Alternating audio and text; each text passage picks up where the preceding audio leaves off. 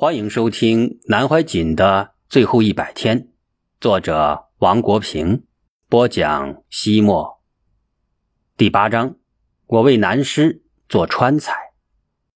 五凌晨六时四十分，我被闹钟吵醒。这是我和两位临时采购阿俊和欧阳约定的起床时间。这么早出门是为了能买到菜单上所需之菜。我的眼睛完全睁不开。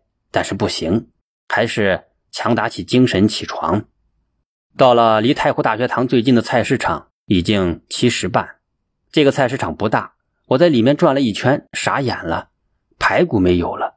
我很拿手的土豆烧排骨只有取消，火锅鱼需要的草鱼没有。我退而求其次，寻找千鱼也没有，再降为花鲢还是没有。最后只有买了一条胡子鲢回去。勉强用用，这可能是有史以来第一次用鲢鱼做火锅鱼，肯定会笑掉很多专业厨师的大牙。炒回锅肉最常用的蒜苗没有了，这可是必须的呀！我不甘心，在小小的菜市场多转了两圈，无功而返，只有买了几个不辣的青椒将就用。豆腐只剩一小块，看来麻婆豆腐是做不成了。用在石锅鱼里面吧，白果也没有新鲜的，有的只是泡白果，这肯定不行。我只好又买了几个长青椒，准备回去做辣子鸡，整点爆辣的菜给大家开胃。哎，看来昨晚三点确定的菜单又要改了。午饭时，红忍师兴冲冲的走过来，手里端着一个塑料的饭盒，里面装着一些白果。他说：“这是太湖大学堂的银杏树上结的白果。”我心头一喜，看来白果炖鸡这道菜算是保住了。六，厨房通知我下午三点半开火。午饭后，我本来想好好的休息一下，以便以更好的状态为南师做川菜，但是没办法，在床上翻来覆去睡不着。快两点时，我突然想到。白果炖鸡至少要炖三个小时，如果三点半开始的话，加上准备工作，起码四点才能开始炖，六点开饭。虽然鸡肉能炖软，但是肯定汤不会有多香，而这道菜味道全在汤里了。我翻身而起，来到厨房，师傅们当然还没有到，我只有请一个服务人员给厨师长打了一个电话，请他提前过来。我心急如焚的在厨房里转来转去。虽然温度很高，但是浑然不觉。厨师长来后，递给我一件工作服、一顶厨师帽。我穿衣戴帽之后，就投入了紧张的工作之中。我做的第一道菜是需要慢火久炖的白果炖鸡。我先将鸡洗净，鸡腿分开，其余部位剁块，焯水，然后将鸡油入锅翻炒。油被炸出来之后，去掉油渣。在锅内加水，放入鸡块，大火烧沸之后，将其转入砂锅，加姜末、花椒、盐，小火慢炖。五时三十分，放入已掏去新芽的白果。六点起锅入桌。炖鸡的同时，我将五花肉和鸡腿分别入锅煮熟。最后一看五花肉，再次傻眼，怎么上面还有一截排骨？一打听。才知道，原来江南的人几乎不吃回锅肉，而喜欢吃红烧肉。这些连着排骨的五花肉，正是用来做红烧肉的最佳材料。起掉排骨之后，本来很瘦的五花肉就显得异常的肥腻。但是没办法，生肉已经煮成了熟肉。在郁闷的同时，我还不得不开始做其他菜的准备工作，比如给鱼码料，准备其他配菜，准备姜。葱、蒜等佐料，很是忙碌了一阵子。看看差不多了，就回房休息了一会儿。五点半，紧张的炒菜工作开始了。我先炒的是番茄炒蛋，将切成小粒的番茄和鸡蛋粒一炒，起锅之后撒了一些葱花，就变成了黄、红、绿三色的完美搭配，而味道咸甜兼得。看着离吃饭时间还有二十分钟。我就开始做火锅鱼，先把姜片、葱片、葱白、野山椒等，放入油锅爆炒，然后放入郫县豆瓣和四川泡菜，最后放入重庆火锅料同炒，加水，放鱼块，鱼熟后起锅，放入竹笋、平菇、小白菜、豆腐等。起锅前，将煮好的鱼块再放入煮半分钟，起锅，看起来颜色红亮，闻起来味道麻辣。六点开饭时，端上桌子的菜已有白果炖鸡、番茄炒蛋、火锅鱼、泡椒鸡炸四道菜。估计南师已经坐上桌子了，我就开始炒青椒回锅肉。等送菜的王爱华姐回来，我很期待地问。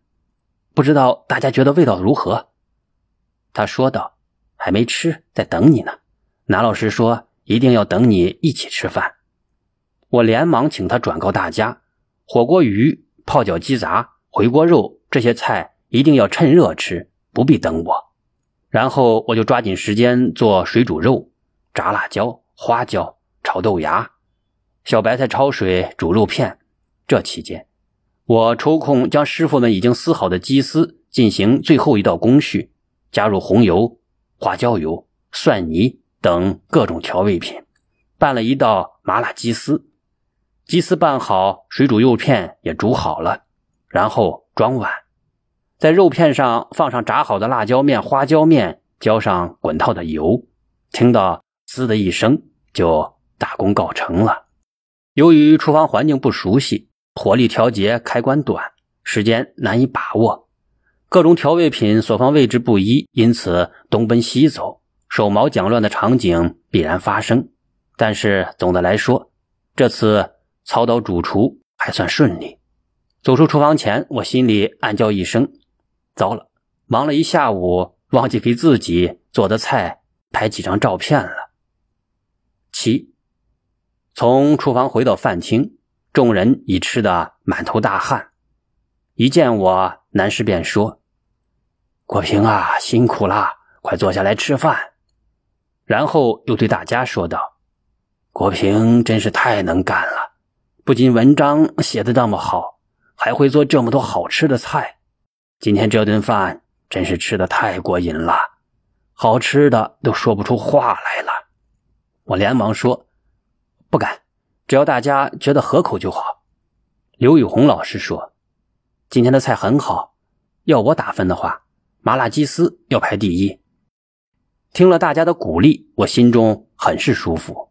马宏达说：“今天是七月七日，是卢沟桥事变七十五周年，我们吃了一桌子川菜纪念。”我说道：“正好，抗战八年，出人出钱出力最多的是四川。”今天正好以此纪念。晚饭临近结束的时候，刘宇红老师说：“剩下的麻辣鸡丝和白果炖鸡我要了，我要端到房间里，等晚上饿了接着吃。”南师说：“这个火锅鱼也不忙到了，晚上我们宵夜的时候用这个汤煮面，味道会很好。”晚上八点半，宵夜端了上来。我一看，果然是用火锅鱼煮的面条。南师盛了一小碗，边吃边赞：“嗯，很过瘾啊，真个过瘾呐！”大家都纷纷吃了，我连吃了三碗。八。此时我又想起了南师前不久讲的一个故事：四川有一个人叫刘航生，后来到了台湾，是个很了不起的人物，北大毕业的。当过抗战末期国民政府的财政部长，南师那是在成都，大家都喊刘航生为航老。